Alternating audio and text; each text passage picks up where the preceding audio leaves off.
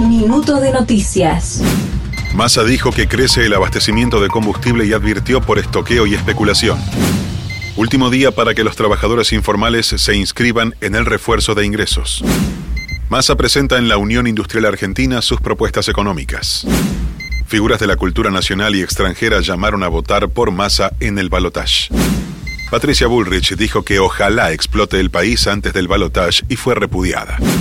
Israel combate con Hamas en el norte de Gaza y dice que 800.000 palestinos huyeron al sur. Massa con la Daya, si soy electo, jamás será considerada organización terrorista.